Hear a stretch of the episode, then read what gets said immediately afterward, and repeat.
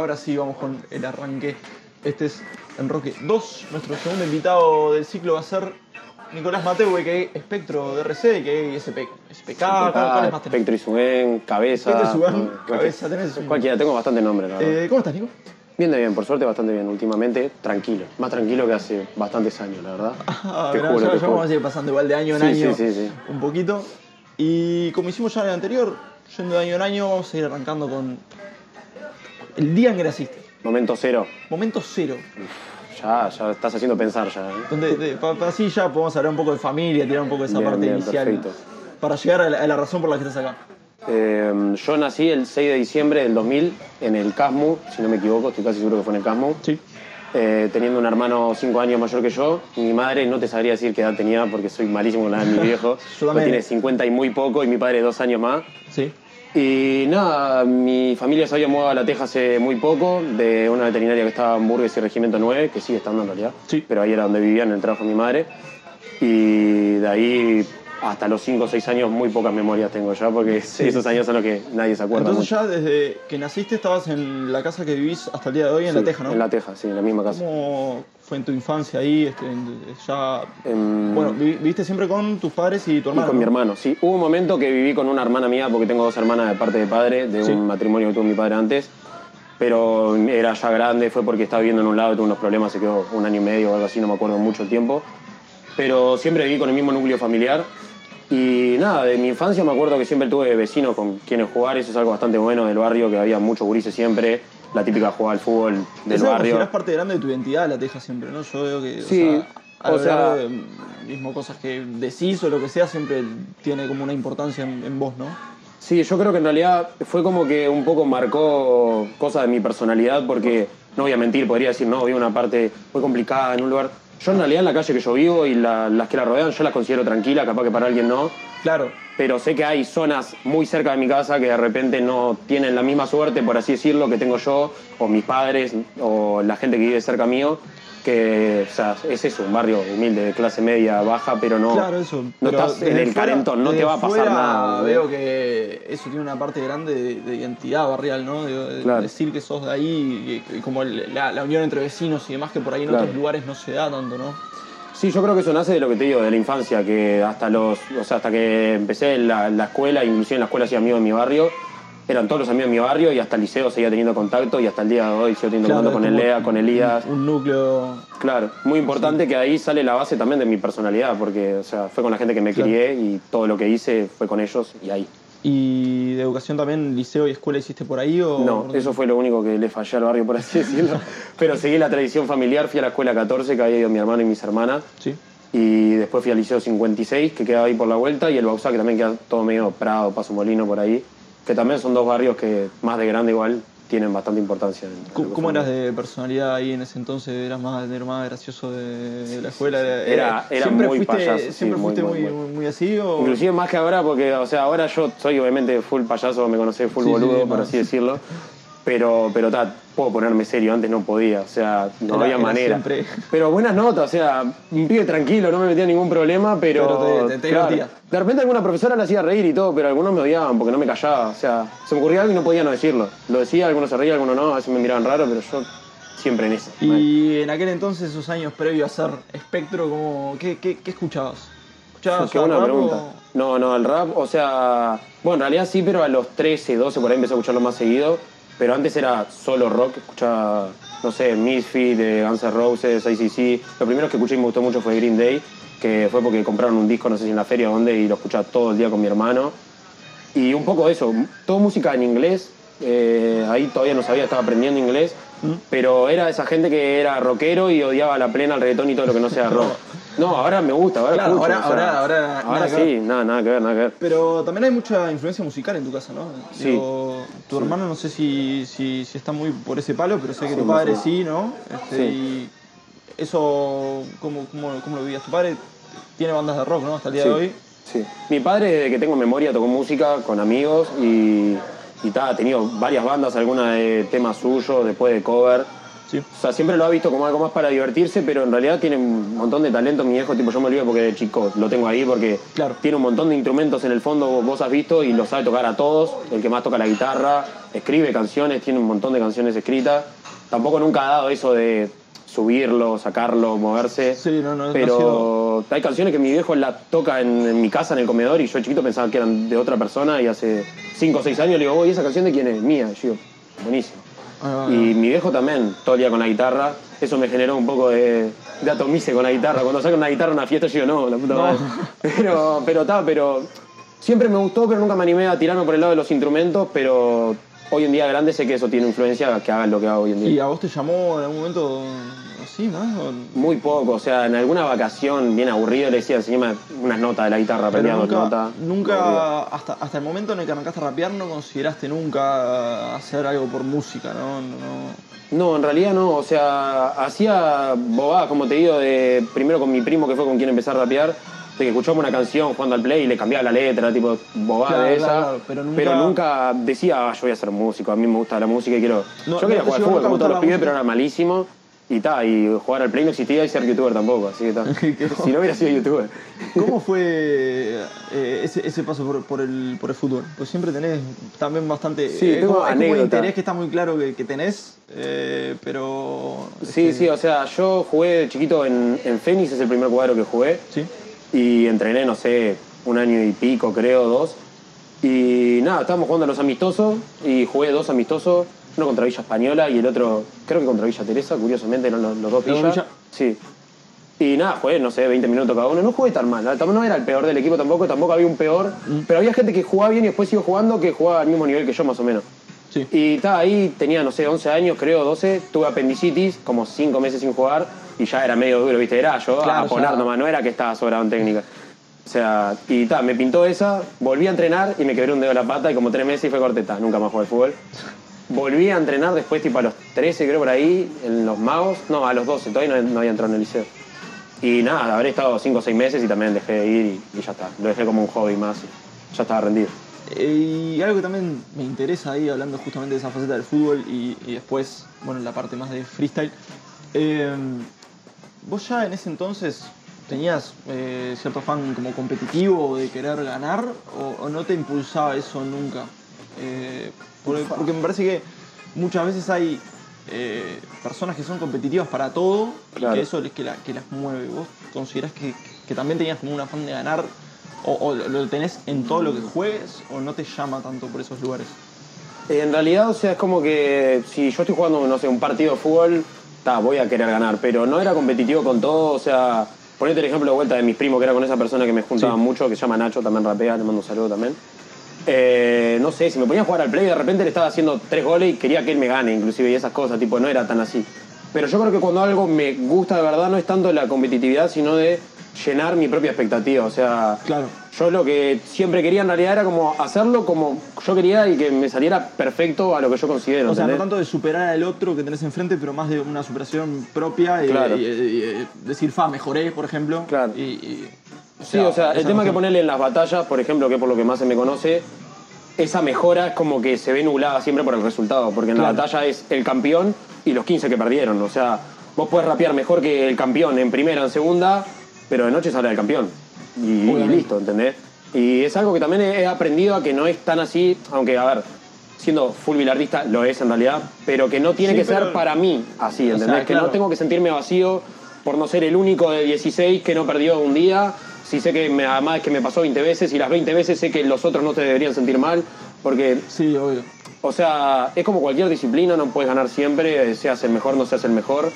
Y aparte acá de eso, en Uruguay, que es, está todavía en pañales, por así decirlo, aunque ya hay años, no, no existe esa, el mejor ni nada, está todo el tiempo gente mejorando, creciendo, bajando nivel. Y tenés que tomártelo como lo que es, que es un arte, una disciplina y hacerlo por vos y para llenarte vos. ¿Cuándo fue el momento ahí? Ya estamos hablando como de los 13 años, por ahí estaríamos en esa etapa tuya. ¿Cuándo es que te cruzás primero con, con el rap? O puede ser, capaz que arrancaste, lo primero que viste fue una batalla, o qué fue lo primero que viste que te llamó de, de la cultura, sea batalla, sea Claro. rap, graffiti, break. Lo primero, sí, primerísimo que me llamó la atención fue, viste, que yo te decía que escuchaba mucho rock y veía siempre los top de MTV, porque salían siempre canciones de Green Day, de todo eso que yo escuchaba. y salió Gangsta Paradise de Julio, que yo lo había, lo había visto en un dibujito que hacían en MTV que era medio bizarro, que habían hecho una parodia. Inclusive el personaje era un preservativo, nada que ver en la serie MTV, imagínate, un dibujito totalmente turbio, estilo South Park o algo así. Sí, sí, sí. Y me sonaba la melodía porque habían hecho una broma con eso ahí y escuché el tema y dije, vos, esto está muy bueno. Y está ahí, ni siquiera computadora ni nada, o sea, era poner en TV, esperar que sonara algún rap y después sonó alguno de 50 Cent. Y lo primero que me llegó en español fue esto de escuela, porta, como a la mayoría. Y está, en el momento, o sea, me parecía que estaba bueno y fue lo que me introdujo, así que no puedo decir que está horrible, pero está, es algo que hoy en día no. Hoy en día no, no, lo analizás representa con, nada, Con tus o sea. ojos no, no es lo mismo que en ese momento, pero era lo que. Claro, trataba temas que de repente te interesan si tenés esa, si sos adolescente y los trataba de una manera muy como superficial, me parece, capaz. Claro. O sea, quería ser la canción de la gente que se siente mal consigo mismo, la canción de la gente que se siente feo, la canción de la gente del rechazado. esto. Claro, tipo, no, no es así el rap Ah. para mí. O sea, cuando creces te das cuenta que no es algo real, que es algo de llenar un espacio y recibir, recibir ganancia. recibir ganancia muchísimo. Esa cosa de rap youtuber, ¿no? Sí, De- mal, mal. El rap de. Inserte cosas. El rap de esto. Horrible. Eh, Pero bueno, un shout para Porta. Si lo está viendo. reporta, Ya no Sí. me reporta si llega a ver esto de Si yo a ver esto 50 años. Uno nunca sabe. Eh, ¿Y cuándo, cuándo fue que por ahí dijiste, pa, me pinta hacer esto? ¿Fue una cosa con rap o fue por batallas? ¿Qué- ¿Cuándo, ¿Cuándo fue que te.? Eh, en realidad el primer contacto que yo tuve con el rap fue hacer letras que ni siquiera las rapeaba como tal, era como que las iba escribiendo y la, no sé, las escuchaba en mi mente pero nunca las llegué a rapear. Escribías temas. Sí, con 12, 13 años es muy probable que si alguien entra a mi Facebook, no sé si lo desactivé, pero si entran a mi Facebook y empiezan a bajar y a bajar, Esperemos van a encontrar más temas de lo que tengo ahora, pero párrafos, acá tipo todo de rap. Horrible, obviamente, ¿no? 12, 13 años. El primero fue porque había terminado con mi novia en sexto de escuela, re quemado, blog así, Word, pa, pa, pa, la vida es una cagada, estoy re triste, estoy re solo. Y se lo mostré a mi madre y a mi abuela, y mi abuela se lo mostró a Jaime Ross. Locura. Mi abuela es amiga de Jaime hace Jaime mucho, Ross vio mucho. uno de tu, tu primer tema. Contestó un mail y me puso como muy buena la lírica, no sé qué, o sea, se da cagada la risa. O sea, obviamente, ¿no? Pero yo me acuerdo de eso. Siempre lo tengo como bloqueado, pero cuando hablo de, de las letras que hacía en ese entonces, Ahí un recuerdo acordás. muy gracioso. Tengo una remera de Jaime que se la cambié a mi abuela por una del Tazu Rock, evento que hizo Iturríos. No, muy buen canje, la verdad. Sí, Jaime. Ross vio una de tus primeras letras. Vio una así. ¿Y después cuándo es que llega tu primer contacto con batallas? ¿Qué es lo primero que viste? Con batallas, eh, yo me acuerdo que una vez con, con Leandro, el amigo de mi barrio, eh, estábamos viendo cualquier cosa en YouTube y salió piezas enciclopedia, que lo, lo pusimos porque queríamos saber qué significaba en- enciclopedia, nos pareció muy graciosa la palabra enciclopedia, entramos y nos reímos bastante, la verdad, no entendíamos muy bien qué pasaba, pero nos daba mucha gracia como rápido enciclopedia, a piezas no le entendíamos nada, y la dejamos por esa. Y cinco o seis meses después me apareció otra, empecé a ver. Y hace poco habían subido la Internacional 2014, creo. La empecé a ver toda, eh, Sony de toque, no sé qué. Después conocí a Arcano con las regionales. Y el primer contacto de, de rapear fue que meses después fui a lo de mi primo que te digo a mostrarle esas batallas. Y empezamos a bobearnos y pusimos, buscamos sonido de rap para rapear, no sé ni cómo se llamaba. Sonidos de rap. Ahí te sonaba Steel Dre y empezábamos a rapear que ni rimábamos seguro, no me acuerdo. Pero poco a poco fuimos mejorando y ta. O sea, Y fuiste fue, eh, fue, de fue siempre con tu primo ir probando Sí, con mi primo y un par de amigos de él y ta, éramos todos horribles, descansábamos y ahí le fui agarrando el gusto. ¿Cuándo fue el momento que te enteraste que en Uruguay había algo de esa movida? Ahí va, habrá sido como 7, 8 meses después de eso, capaz que más. Eh, yo, nada, había, me había animado a rapear enfrente a alguien que no sea mi primo hace un par de días, un amigo de mi hermano que se llama Federico, que rapeaba también. Y pregunté en el grupo del Callejón cuándo se hacía. Y fue que me contestó el Chirola, Facundo Valladares, NP, en ese NP. entonces. Y me puso- El segundo apellido. El segundo apellido. Facundo. Valladares NP. Me contestó que no se hacía más el callejón. Y yo dije, ¿cómo no se puede hacer más? Y dije, tal, lo agrego, le hablo, si sabe que no se hace el callejón, de saber qué se hace. Y efectivamente, lo primero que me di cuenta era que iba al Bausá igual que yo, y el Willy también. Y al otro día me junté el, yo, Chirola, Willy, el Lea, Elías y un amigo más, no me acuerdo. Y nada, me dijeron del Santa Rap, que era en Santa Catalina en ese entonces. Y ese mismo sábado nos animamos y fuimos. Y ese fue mi primer contacto con la batalla como, como rapero. Ahí fuiste y ya competiste. Competí, sí. Me acuerdo que habíamos, no sé, 20 personas como mucho en la facultad y competían 8 capaz. O sea que no se llegaba a los 8 y estaban esperando y se demoraba, era, era chico todavía. Y el Claro. Santa no lo conocía nadie, nadie. Nadie. Esa gente competía solo en el Santa y la gente que competía en otro lado no sabía que existía el Santa. Ahí ya eras espectro, ¿no? Sí, espectro desde el primer día. Desde antes de rapear, inclusive. Cuando me enteré que los raperos tenían nombre, me puse a "Ah". buscar y se me ocurrió y no, como que no tiene ningún significado muy profundo, fue corte estética. Ahí va, ¿no? Sí, listo. sí. Se te ocurrió como nombre. Tal cual. Sí, sí. Bien. Sí, como quien se pone, como un youtuber que se pone Willy Rex acá, ¿no? Tener Claro, significado. le pegaste el rubio. sí. No sé por qué se llamará así. Le pegaste justo al. al- al- al- y. ¿Qué, qué, qué, recordás de esas primeras batallas? ¿Cómo, cómo- ¿Ese Santa lo, lo ganaste, puede ser? Lo gané, lo gané, sí. El primer compe ya lo primer ganaste. compe la gané, sí. Sí. La verdad que es, eso es lo que tenía de ventaja de venir años, años no, meses. Bueno, capaz que un año llevaba, pero Hmm. mucho tiempo rapeando. Rapeando solo para batallar y con palabras, imágenes. Me inventaba hasta formato igual. Agarraba la figurita del álbum y me ponía a rapar con Falcao. No, me, me da igual. Mm. Y ta, yo notaba eso, que la gente capaz que era mucho más natural como rapeaba, pero que yo sabía lo que tenía que hacer para ganarles. Claro, era y mucho más de. era como eh, ataque. En ese entonces era mucho más en general de juntarse a rapear, ¿no? La gente que rapeaba era que se juntaba, rapeaba y a veces competía, ¿no? Claro, inclusive nosotros cuando nos juntábamos había freestyle, pero siempre era con respuesta, ¿entendés? Capaz que no agresivo, pero yo rapeaba con lo que habías dicho vos y al rato estábamos haciendo batallas, siempre. Sí, Seamos sí. 5, 10, 15. Después estaba poco a poco va matando esa manija y ahora lo que menos hacemos los pibes es batallar. no, no, no. O sea, no. Este. Y, y después cuando es, por ejemplo, que te encontrás con la Darkchill. Porque acá ya se conecta. Esa, esa junta de personas se conecta con el enroque de Litu que dice que después de un par de fechas cayeron todos ustedes medio Claro. banda y ahí ya se fue formando más. Sí, sí. No, inclusive fue bastante gracioso mi contacto con la el, el primero, porque lo que pasó fue que Elías, eh, de RC, mi amigo, estaba en la bici andando por el Prado, tranquilo, y un grupo de gente estacionó ahí cerca y se quedó escuchando. Eso mismo dijo Litu. Claro, sí, sí. La- No, es que es así. Claro, la- Y Se conectan. nos avisó a todos, está, y dijimos, bueno, algún día caeremos. Y como que él había rescatado algún número o algo y nos metieron a todos en el grupo. Y yo me acuerdo que habíamos estado hablando un par de días, no sé, y yo hice algún comentario como diciendo, mañana caigo con una Nix o algo así, o una Limol, y alguien, el Figari, el Figari, no pasa nada, nada malo, dijo tipo, eh, una coca o, o un vino, dijo algo así, y yo le dije, ah, lo que pasa es que vos sos cheto. Cualquiera, o sea, lo dije jodiendo, pero no había ni confianzas acá. Y medio que se lo tomó re personal. Y yo me terminé yendo del grupo o me echaron, tipo, a mí, al Willy y a Chirola del grupo antes de saber cómo era nuestra cara, acá. Un- ¿Cuánto duraste? ¿Dos días? Dos tres? días o menos. Acá capaz que entré y dos horas. No me acuerdo cómo fue el lapso, pero fue tipo, entré y no fue con ánimo de descansar, fue tipo corteatas. Es el rico, tipo, como diciendo, a ver quién es este, que, de qué se ríe. O sea, acá. Y después de eso, no sé, una semana, dos semanas después, caímos ya. La primera fecha fue una 1 vs 1 que perdí contra MMC en la final. Raperazo MMC que dejó de caer, un grande. Y la segunda, una 2 vs 2, creo. No sé si fue la segunda o la tercera ya. Ahí ya empezó a caer gente del callejón, estaba en SB. Había caído Punisher y MC en un anterior. Y de ahí de a poco, 5 o 6 meses después, ya todo el mundo conocía la Dark y había 50, 40 anotados. Y fue ¿Qué tanto tenías vos de movida uruguaya arriba ahí? ¿Ya había batallas más de YouTube y eso que tenías visto? ¿Tenías visto gente o...? Eh, visto tenía poco, pero había rapeado en las dioses del Olimpo un par de veces, que también es una compa que ya no existe. Y en el Santa, y ya sabía, por ejemplo, en ese momento el Deiji, que era uno de los favoritos. Eh, bueno, el Zafiro estaba muy, muy firme en ese momento también. Enti también, Relope. A Naisen no lo conocía tanto, lo conocí más tarde. Y cuando lo conocí me dijeron, es invencible. Yo dije, para, puta madre. Este es el- Dije, yo dije, para, tengo que matar a este. Pero está.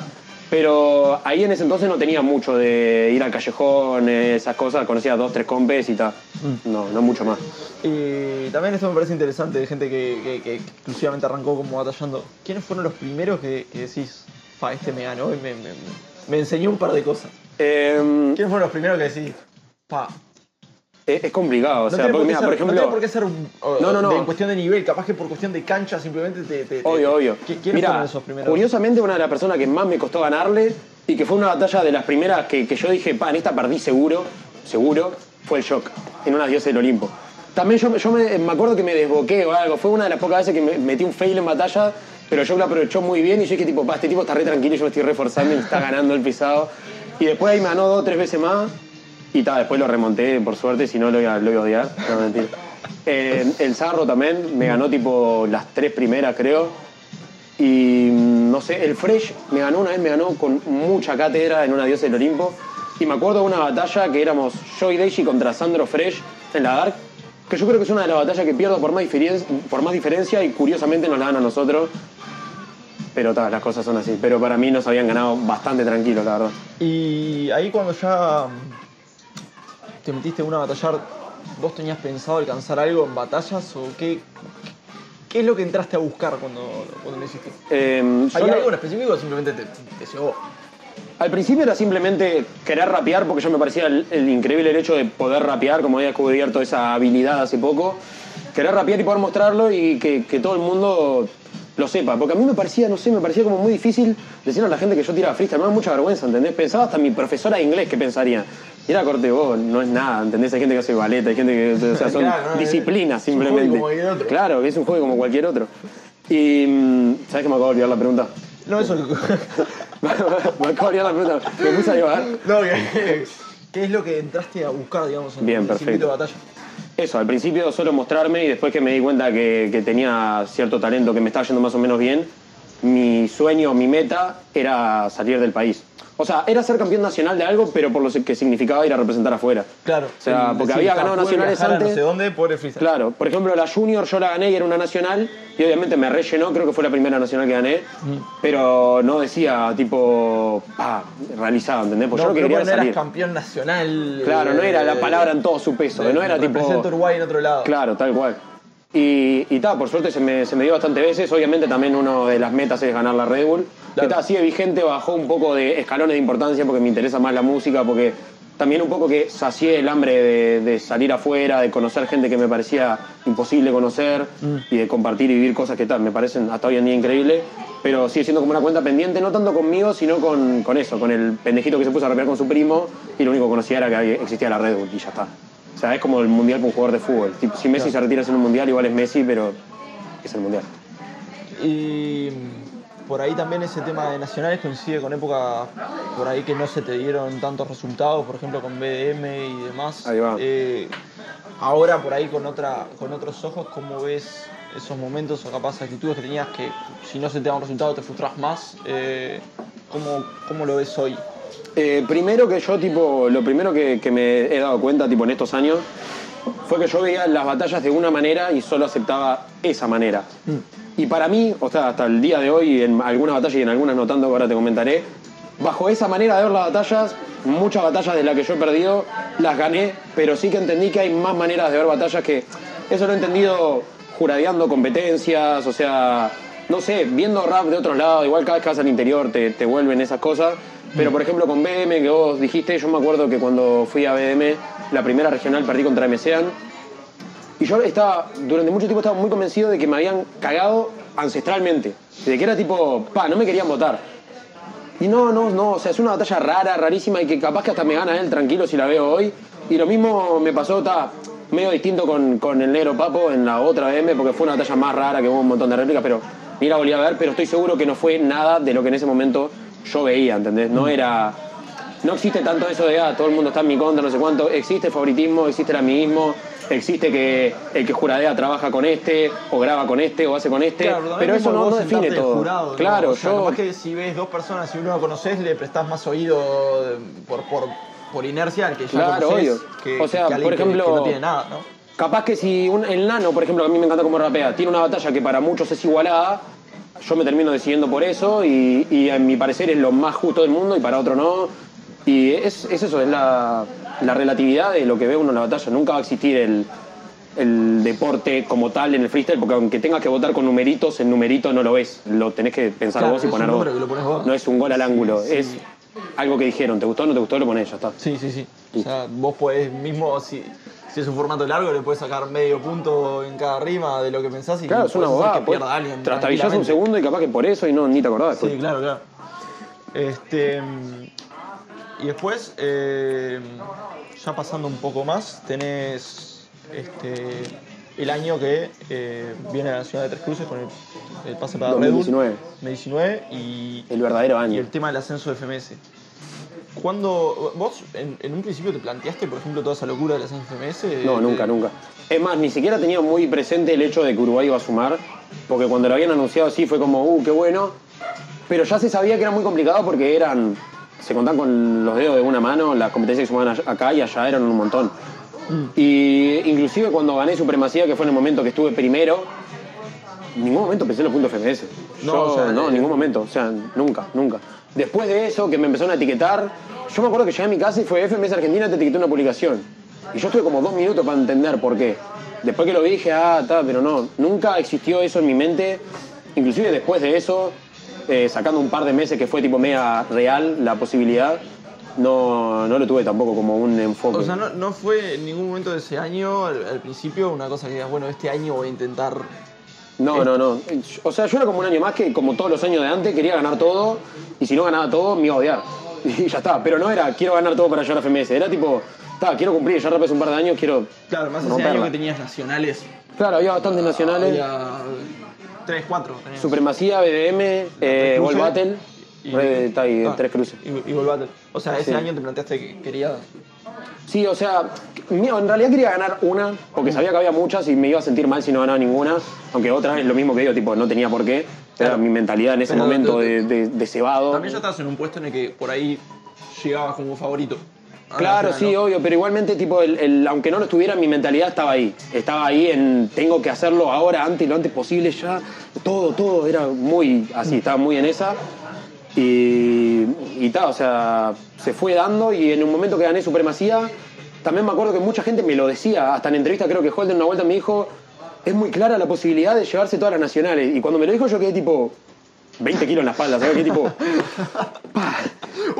Y, y lo veía como una responsabilidad, como eso, como... Y no lo era así, porque, o sea, obviamente, de, además de por todos los rivales que todos rapean y en ese año también todo el mundo estaba muy concentrado, por lo que uno es, porque en el freestyle, como en todo, no podés ser el mejor todos los días, ni tenés por qué ser el mejor ningún día, ¿entendés? O sea, No, porque claro, podía pasar perfectamente que no ganaras ninguna de esas y no quería decir nada. y no quería decir que me tenía en que día- retirar ni nada de eso, obviamente. Claro, justo ese día no, no se dio y. Claro, sí, o sea, hay un millón de factores y el tiempo me lo fue demostrando y lo voy entendiendo todo mejor, creo. Sí, no. Capaz que no, pero... También, también es muy peculiar, ¿no? El, el decir que tenés que ir.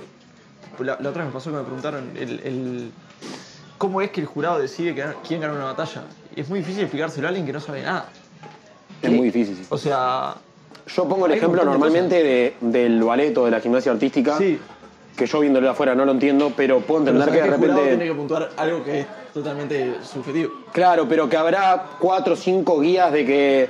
Como lo si bien ballet, hecho y lo claro, que no. si vos das una voltereta en el aire y caes y se te dobla la pata, te resta puntos, como si yo hago la mejor rima del mundo y me trago, no es tan fuerte. Claro. Y tiene sus similitudes. O si no hay gente que lo compara con el boxeo. El boxeo lo que pasa es que tiene el tema del knockout, que en el freestyle no, No, existe. no hay tan- Bueno, más o menos en realidad. Hay Sí, batallas que no, sabes que se terminaron, pero no es una regla, ¿entendés? No, se tiene que terminar. Claro, no tiene por qué, puede pasar más cosas y puedes ver Sí, sí. la batalla como un todo y capaz que no. Pero. Es, es muy difícil, sí. Yo siempre busco compararlo con algún deporte o algo más, más naturalizado para la gente porque no le puedes explicar a alguien qué rima más buena que otra en dos minutos. Porque ¿Cómo fue tu experiencia ya yendo con estas nacionales con supremacía? Eh, ese día, ¿cómo, cómo, cómo viviste ese día? Eh, Yo creo que no tuve una nacional tranquila en mi vida. O sea, aunque sabes las que me importaron, tipo, ninguna tranquila. En supremacía, nada, yo iba bastante tranquilo. Me acuerdo que ese día le estaba diciendo a todo el mundo, o pierdo en primero o salgo campeón. Porque estaba muy tranquilo. Y en realidad me, me importaba. Y no, no sentía nervios, no sentía esa ansia de saltar para todos lados y gritar. Y rapeando tranquilo, rapeé muy bien. Creo que es uno de los días que, teniendo en cuenta el nivel que tenía en ese entonces, que más me exploté. Porque sé que después se rapeado mejor. Lamentablemente no, no hay videos. Un saludo para la gente de Solid Dream, unos crack. No hay videos, nunca los va a ver seguramente. Eh, No, no, no, no, no, no, no, no los puedo ver, bueno, pero la verdad que estoy, estoy seguro que rapeé muy bien. Y ahora puedo mentir, puedo decir que rapeé como Eminem porque no hay video. Así que gracias también de vuelta. partió todo, vinieron todos contra, contra mí. Sí, y no. Y estoy intentando acordarme la, la gente con la que rapeé. Sé que rapeé con Tinten, con Enti y con, y con Harry, pero me está faltando una batalla de, de octavos. Y está, la peculiaridad que en la final, eh, con el Enti, no, ya lo dije, Enti. Harry, Tinten, Enti, Harry, me falta octavos. No, octavo fue el timbre. Pero, pero. eh, Pues ese sigue faltando una ronda. Falta una ronda. Octavos, cuartos, semifinal. ¿Lo tenemos? Ganar en semis. No, el Ale. No. No, con el Ético en semis, en batalla de cuarto. Falta. No lo tenemos sin el registro de la batalla. Para mí, capaz que era un triangular en octavos, puede ser. No, no, no, octavo fue, fue solo contra el timbre. Bueno, no lo tenemos. Ya fue, ya fue. Fue alguien, Bueno, alguien habrá pasó sido. Eso tuviste ese camino bastante difícil. Claro, igual. un, un De- camino de ba- bastante complicado. Bueno, no, sí, sí, sí, sí, competidores. todos todo, todos buenos competidores, la verdad. Y, y nada, y cuando llego a la final, con todo respeto, Harry, te quiero mucho, estaba muy cebado yo y Harry había flaqueado, él estaba tipo deprimido, yo sabía que había ganado. Sí. O sea, dije, está, ahora no hay manera de que no gane, porque está, porque inclusive el Harry me fue a saludar y me dijo, tuya o felicitaciones, algo así. Y... No tenías amistad con el Harry igual todavía, ¿no? Sí, sí, o sea, muy pero, poco. Pero, comparado pero era con como ahora. competidor y competidor y tipo... Claro, andabas, dos competidores que se llevan bien. No te juntabas a hacer cosas con él, porque primero nada porque en Maldonado, pero tampoco era una persona que... No, No, tenías claro, con tipo. No sé cuántas veces lo había visto, pero lo había visto en la Billy Rap y no sé ni si había hablado con él porque éramos los dos muy pendejos y estábamos los dos en otra. Claro. Pero alguna vez capaz que en Maldonado o en algo por ahí lo había saludado y hablado algo, pero no, no era amistad pura. Era un competidor que me caía bien. Y nada, contaron los puntos, dijeron con una diferencia de tantos puntos, eh, hay un ganador, no sé cuánto. Josefina, Clipper nos agarra la mano los dos. Yo me acuerdo que miro para atrás y veo a Santi, Santi Núñez, hacer esto. Y ahí yo ya me empecé a perseguir. Digo, ¿qué habrá pasado? Porque en ese entonces estaba, estaba Rolo en el jurado, que en ese entonces era representante de Harry. Yo digo, ahí hubo 500 puntos para Harry, me mataron, el representante quiere currar, no, nada que ver, el Rolo, tipo, todo bien, era lo que pensé. Pero no, no, no, en ese momento que estás En ese momento que veo la cara, digo, acá me estaban cocinando. Le levantan la mano al Harry y se me cayó el mundo. Mal, se me cayó el mundo. Era, no sé, para mí me salía humo por la cabeza. Yo estaba muy enojado, muy enojado. Bueno, agarré un termo que tenía lleno de café que era cábala mía, falsa cábala, porque lo agarré contra el piso de la sala teatro y lo partí, lo hice pedazo. Se rompió la tapa, voló para algún lugar. Suerte que no había mucha gente, había cinco personas, Solid Dream. Un saludo para la gente de nuevo. Pero, pero está, si no lastimaba a alguno, suerte porque si no estaba preso todavía. Y salgo llorando mal porque era mucho, era demasiado, era pasar del cielo al infierno literal. Me acuerdo que me tiré enfrente llorando, vino el Deiji, vino el Wolf que estaba. O sea, Bueno, yo estaba con mi ex en ese en momento. Era, era, era cuestión de que... De que te considerabas ya ganador, ¿no? Más que... Claro, más que el hecho de perder la final, era el hecho perder, de. era, claro, era, la forma, ¿no? Claro, o sea, no, no- para mí en el momento no había manera de que yo no sea el ganador porque había sido una batalla larga y eso, cuando hasta el rival te lo dice y vos te das cuenta cuando te lo dicen para joder, para descansar Claro. o, o- o de verdad. Me acuerdo que el Wolf me abrazaba y me decía, loco, a mí me pasó lo mismo en BDM y mirá, estoy acá, no sé cuánto, te pensás que no lloré. Al Wolf lo quiero un montón, le mando un saludo, de verdad, tremenda persona. Me reayudó. Y en eso sale Rolo y me, me toca el hombro, viene riéndose, yo lo dije, creo que lo reputeé cuando vino. Yo estaba llorando y me dice, espectro, ¿qué anda? Y le dije alguna puteada, seguro le dije, lo mandé a algún lugar. Y, y me dice, vení, vení. Y yo le digo, ¿qué querés? ¿Qué querés? Me dice, vení, que hay que hablarlo del pasaje. Y yo hice, cortocircuito, mal, mal, mal, no entendía nada. Y entro y está el Harry entre feliz y triste porque estaba tipo, bien, te lo dieron a vos, pero... eh, eh. Y tal, le digo, vos, yo me acuerdo que paré a Harry y le dije, vos, ¿de verdad te gané o fuiste vos que fuiste a decir algo? Y me dijo, no, no, de verdad me estabas ganando, estaba mal. Y un abrazo, coso, Holden hace una entrevista, me voy para mi casa a dormir. Ya está. No, no, o sea, llegaste y te No, no, hubo, hubo, hubo un cierto. No, es verdad que ese día hubo Yatu Cypher, que la ganó Wolf con el nombre de MC Wolf. Locura, vivo y salto, por favor. Tenés que ver esto y tenés que acordarte que le estuviste diciendo Wolf. No sé si hasta la final o toda la competencia a Wolf. Corte, corte Golf. Wolf, MC Golf. MC Golf. Se anotó como Wolf y la anotaron como MC Golf. Y la ganó. Y la ganó, sí. ¿Y fuiste, eh, competiste ahí? No, no, eh, me estaban haciendo cabeza, me hubiera gustado competir ahora como, como parte de la anécdota, pero estaba demasiado exhausto mentalmente después de todo eso. Era lo mismo que quería agarrar un micrófono, seguramente perdí en primera, pero hubiera sido muy gracioso contar que ganó la Nacional y perdí en primera el mismo día, pero Sí. no me animé, no me animé. No, no, sí.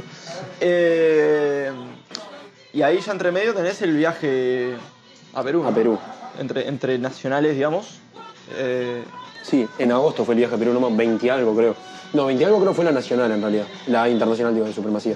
ahí va. ¿Y cómo, cómo fue? Tenían la casa de supremacía, ¿no? Sí, sí, sí, fue, fue muy locura. Yo creo que hasta ahora y probablemente hasta, hasta los últimos me iba a ser de las cosas más surrealistas de mi vida.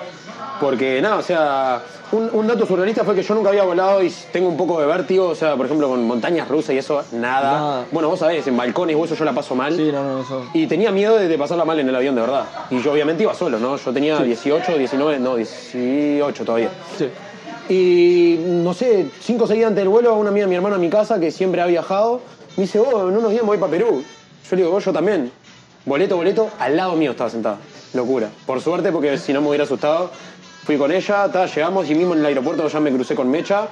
Esperamos que nos pasen a buscar y eso. La casa era locura, muy ¿Ahí grande. ya tenías relación con Mecha o, o no? Eh, teníamos una mínima relación de antes, creo, pero de, de hablarnos nomás, tipo, porque nos habían etiquetado los dos en algo o no, nos habían planteado de que probablemente íbamos a hacer juntos en la, en la fase previa de supremacía Sí. y que íbamos a llegar el mismo día.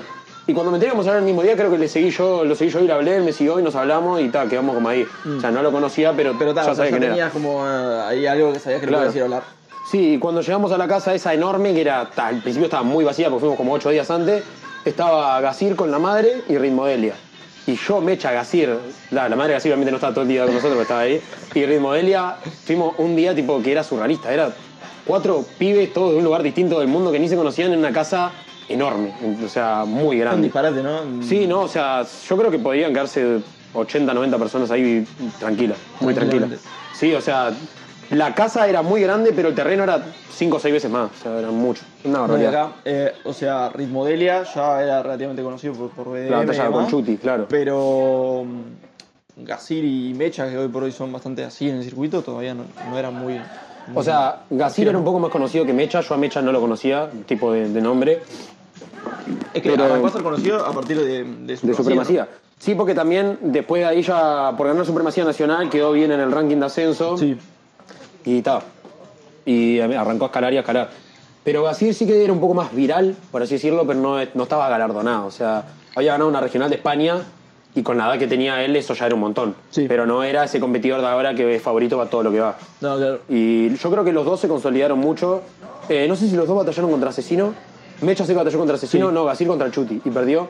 Pero los dos se plantaron muy bien y era como que, ta, evidentemente, estos tipos se van a quedar 8 años, 9 años acá y no van a ¿Y qué más, eh, ¿Qué más rescatás ahí de la experiencia en la casa? Eh, Fa, no, los picados de fútbol. El fútbol y el pool no se usó tanto, pero el fútbol era, era locura. Parecía un PSG Bayern Múnich, tenía toda la nacionalidad. Yo jugaba con, con Chuti, Skipper, Ritmodelia, Mecha, Isaco y venían eh, B1, Mena, no sé, 5 o 6 más. De repente estaban todos. Había 30 competidores y estaban todos jugando al fútbol. y Esa es justamente locura. gente que venía y, y- y ver eh, gente por ahí que no creías que ibas a ver en tu vida por, por Sí. que veías en, en YouTube.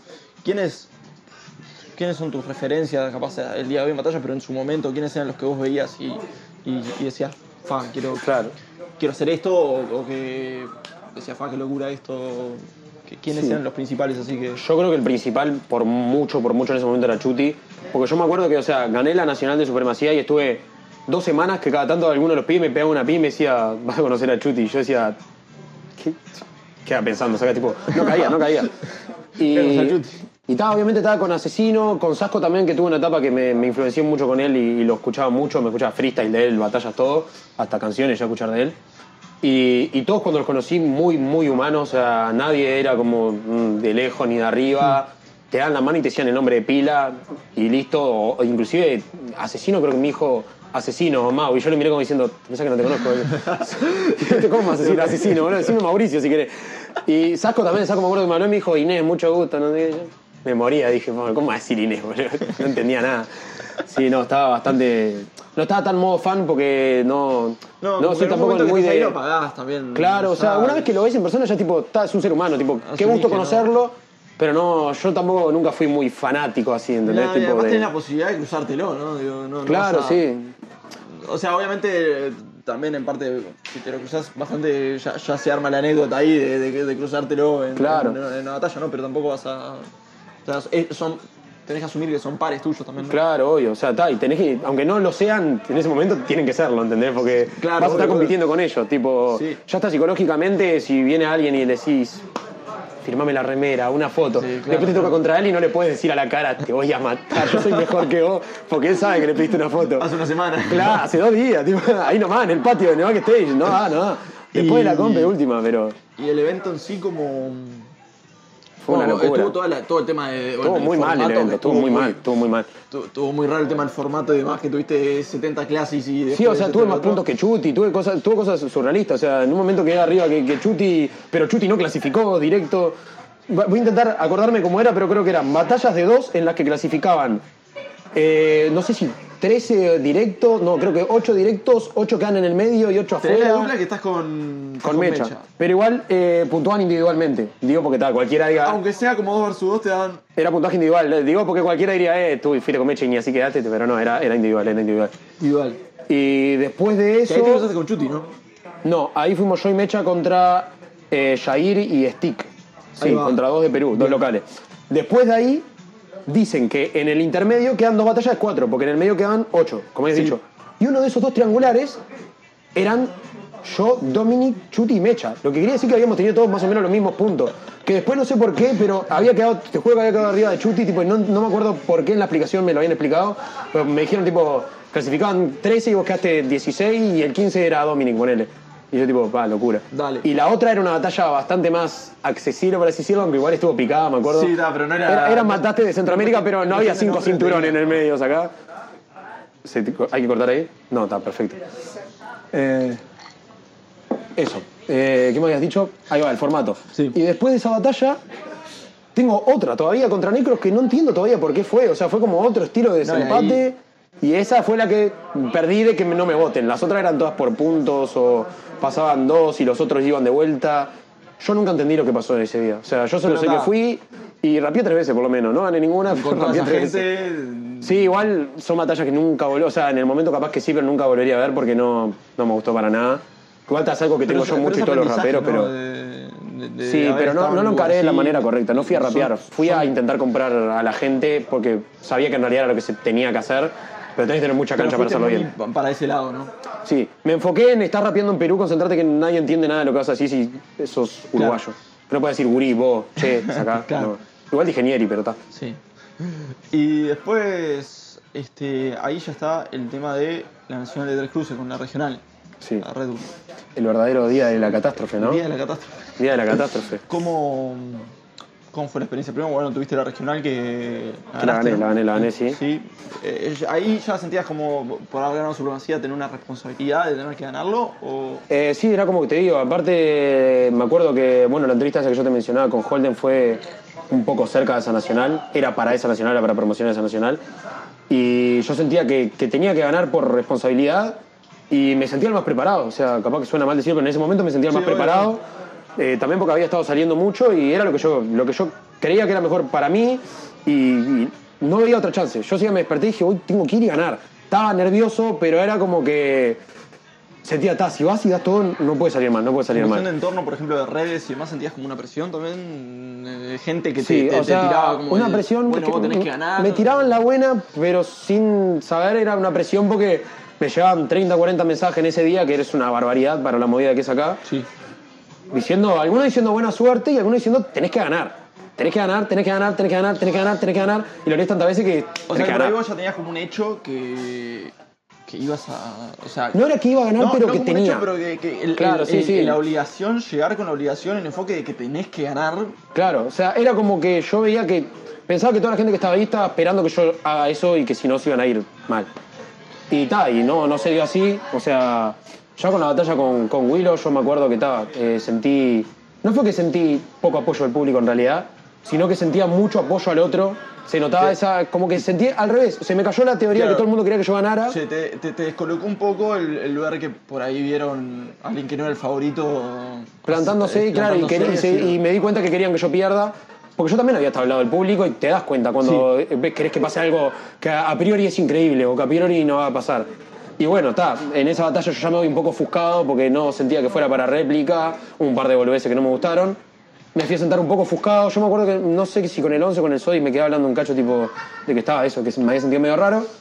Y después está, me toca la, la batalla con Franco, que al- en el momento que empieza el 4x4 empiezo a sentir, no sé si chiflidos, pero como un constante barullo cuando yo rapeo, cuando él no, y mucho, mucha predisposición a él a, a gritarle. Y me pongo a mirar y sé que había bastante gente que yo conocía de la costa, ¿no? Tipo de- del barrio de, Franco. Y en el momento que me pongo a mirar fue el grave error, porque cuando me pongo a mirar me di cuenta que además de insultarme me estaban haciendo gestos y era gente que yo había visto en la plaza, que me había dado la mano mil veces y me, sacó totalmente de la batalla y era como que no, no podía creer lo que estaba pasando. Inclusive en la batalla le tiro una rima a alguien del público, se ve, que digo cualquier chanchada seguramente, pero que me estaba levantando el dedo o algo así. Y, y no, muy ofuscado en ese momento no me puedo meter de vuelta en la batalla porque yo no sabía tampoco si la gente del jurado sabía que había gente gritándome. Entonces digo, pa, capaz que estoy perdiendo tiempo gritándole al público, pero lo, lo sentía necesario, sentía que era lo correcto para ganar la batalla Claro, y para sacarme el, enojo. Sí. Y, y nada, yo antes de la réplica pensé que había ganado. La réplica la tengo muy borrada, sinceramente. Siento que rapeé bastante feo. Pero antes de la réplica pensé que había ganado. Me había sentido muy cómodo con las palabras y eso. Y pensé, está, me van a dar la batalla, se termina la batalla y tengo que tener cuidado en semi porque están todos que, que, que explotan. Dieron réplica, me enojé más todavía, perdí y muy ofuscado. Yo en ese momento pensé que cuando iba a bajar, bueno, inclusive atiné a ir al, al público, no voy a decir que me iba a cagar a piña porque nunca me pegué, pero quería ir a, a esa persona y decirle, vos, ¿qué te pasa? ¿Entendés? Tipo, vos, ¿por qué esto? ¿Por qué estás haciendo esto? Ta. Eh, fui al lugar donde era para pasar al público, el seguridad no me dejó salir, estaba la que en el momento era mi novia, le dije, está, anda por atrás y salimos por atrás. Salí por atrás, me fui un buen rato, después quise volver, que seguramente estaban en semifinal, no se pudo, me dijeron como que no, me quedé afuera, salió Franco, lo saludé como para decirle, vos, no era contigo, porque no es con él, con el Franco está todo bien, es tremenda persona.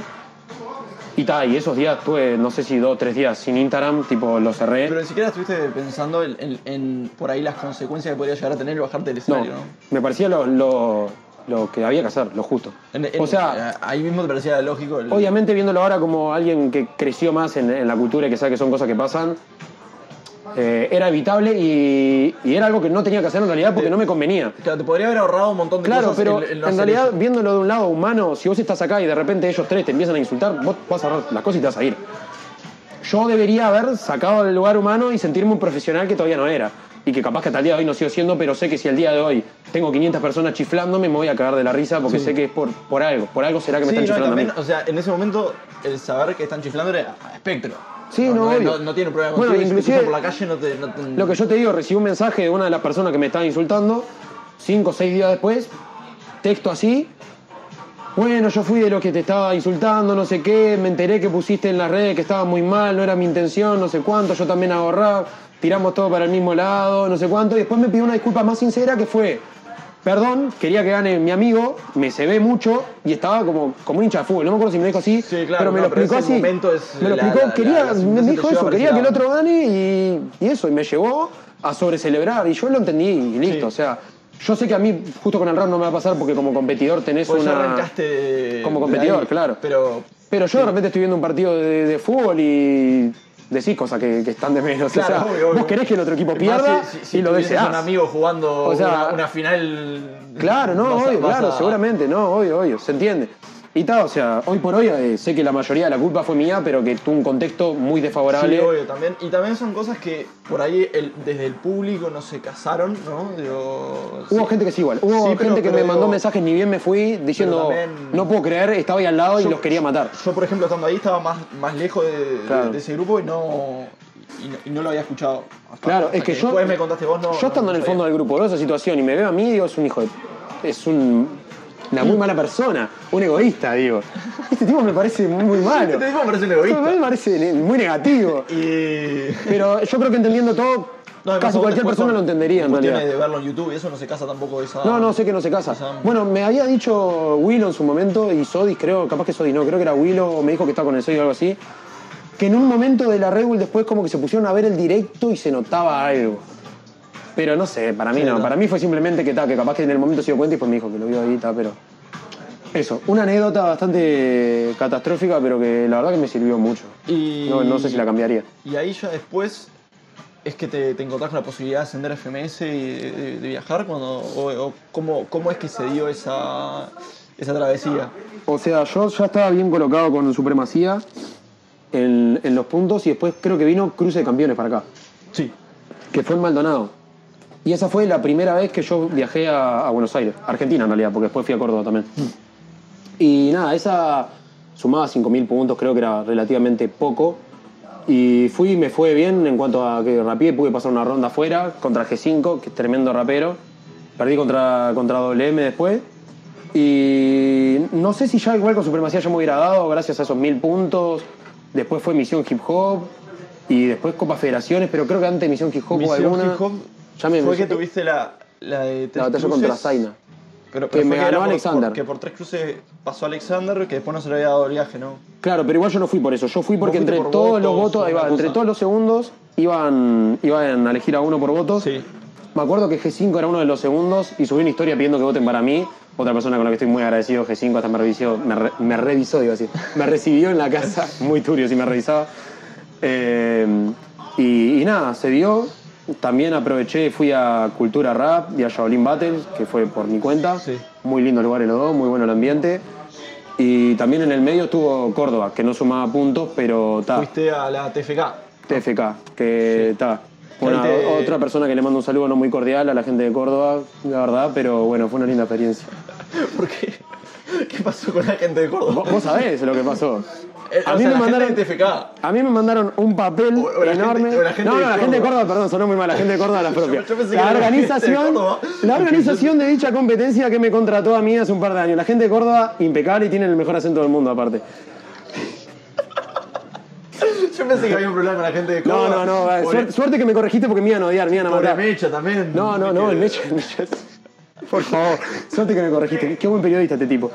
No, nada, hubo un problema con que me prometieron unas condiciones de hoteles, desayuno, caché, eh, marketing, marketing no, merchandising, Merchandising. eh, grabar Cypher no sé cuánto, y lo único que pasó fue el Cypher y la plata que me iban a pagar, que pasó porque lo seguí. Pero me dejaron un día en un motel con gueto, motel nefasto, suerte que no me sé el nombre, pero muy malo, o sea, no, había ventilador, no había tele.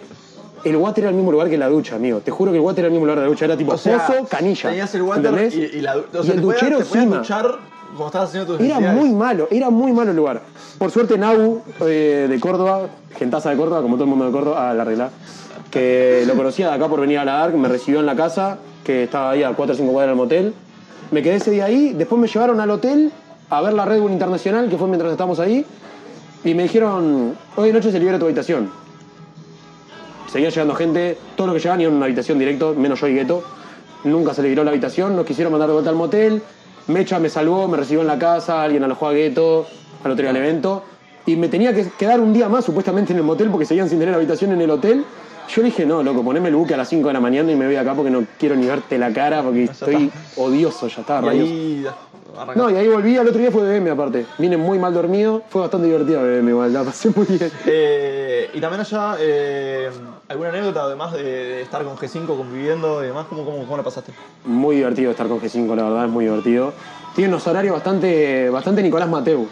Eh, Más de, de dormirse de día, despertarse en la tarde, vivir un poco la noche. De repente se duerme una siesta ahí en el medio.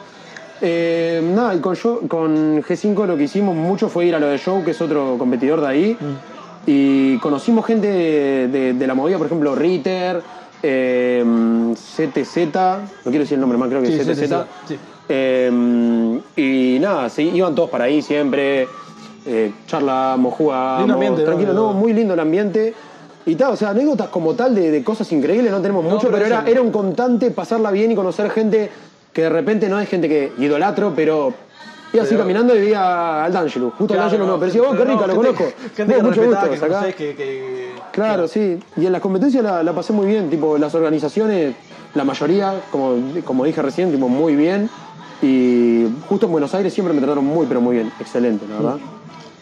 Tanto G5, Wolf como en las organizaciones, porque también me quedé en lo de, en lo de Wolf un par de días, antes de Copa Federación. Y bueno, después también con, con, con BM, como dijiste, eh, estuviste en otras nacionales. Pero, ¿cómo sentiste que fue el, el- ese aluvión que te viene un poquito de redes sociales cuando estás en punta de ascenso FMS, cuando estás peleando algo así, y te volvés el uruguayo en ese momento que eras el uruguayo porque no nadie más estaba capaz muy rescatado que podía clasificar. Claro, no, no y- había, es que en realidad en, el, en Copa Federación, por ejemplo, estaban Enti, Deiji, Alexandri y Harry, pero ninguno tenía posibilidades reales Claro, de. ninguno lo consideró como, como vos, ¿no? No, es que yo tenía posibilidades matemáticas, entonces era, bueno, Claro. la fe se deposita acá. Era complicado porque tenía que ganar competencias con gente con mucho renombre. O sea, ta, tampoco era Mau el asesino, pero estaba en Mecha, Zaina, Mm. Roma, que también allá rinden mucho. Y bueno, Bab también, la gurisa esa que rapea muy bien, me acuerdo en misión. Y, y ta, se puso ese foco en mí. Y yo me acuerdo que hasta en un día fui no tendencia, pero viste cuando aparecen en Twitter, como que había 3.000 Sí. tweets con mi nombre, yo no tenía ni Twitter.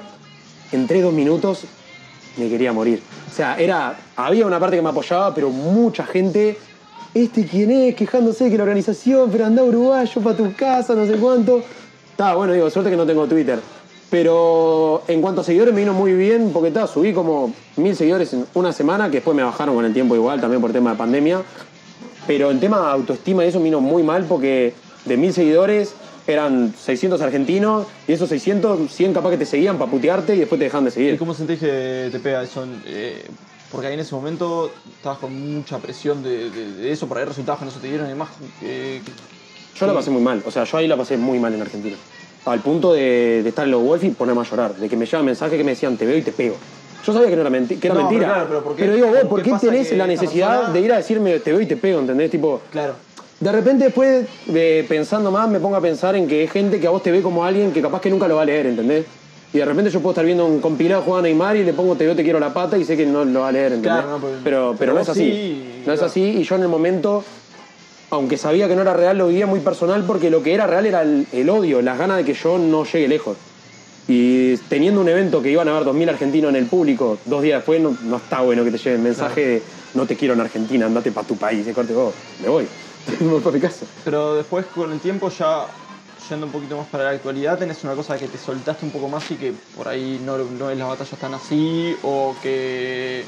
O sea, yo noto por lo menos, no, no sé vos, desde tu perspectiva de las batallas, que ya vas y tenés una forma más de simplemente rapear, ¿no? Sí, no, obvio. El tema que después de todo eso. ¿Qué fue yo- que, te, que- que te hizo así un poco más ese clic?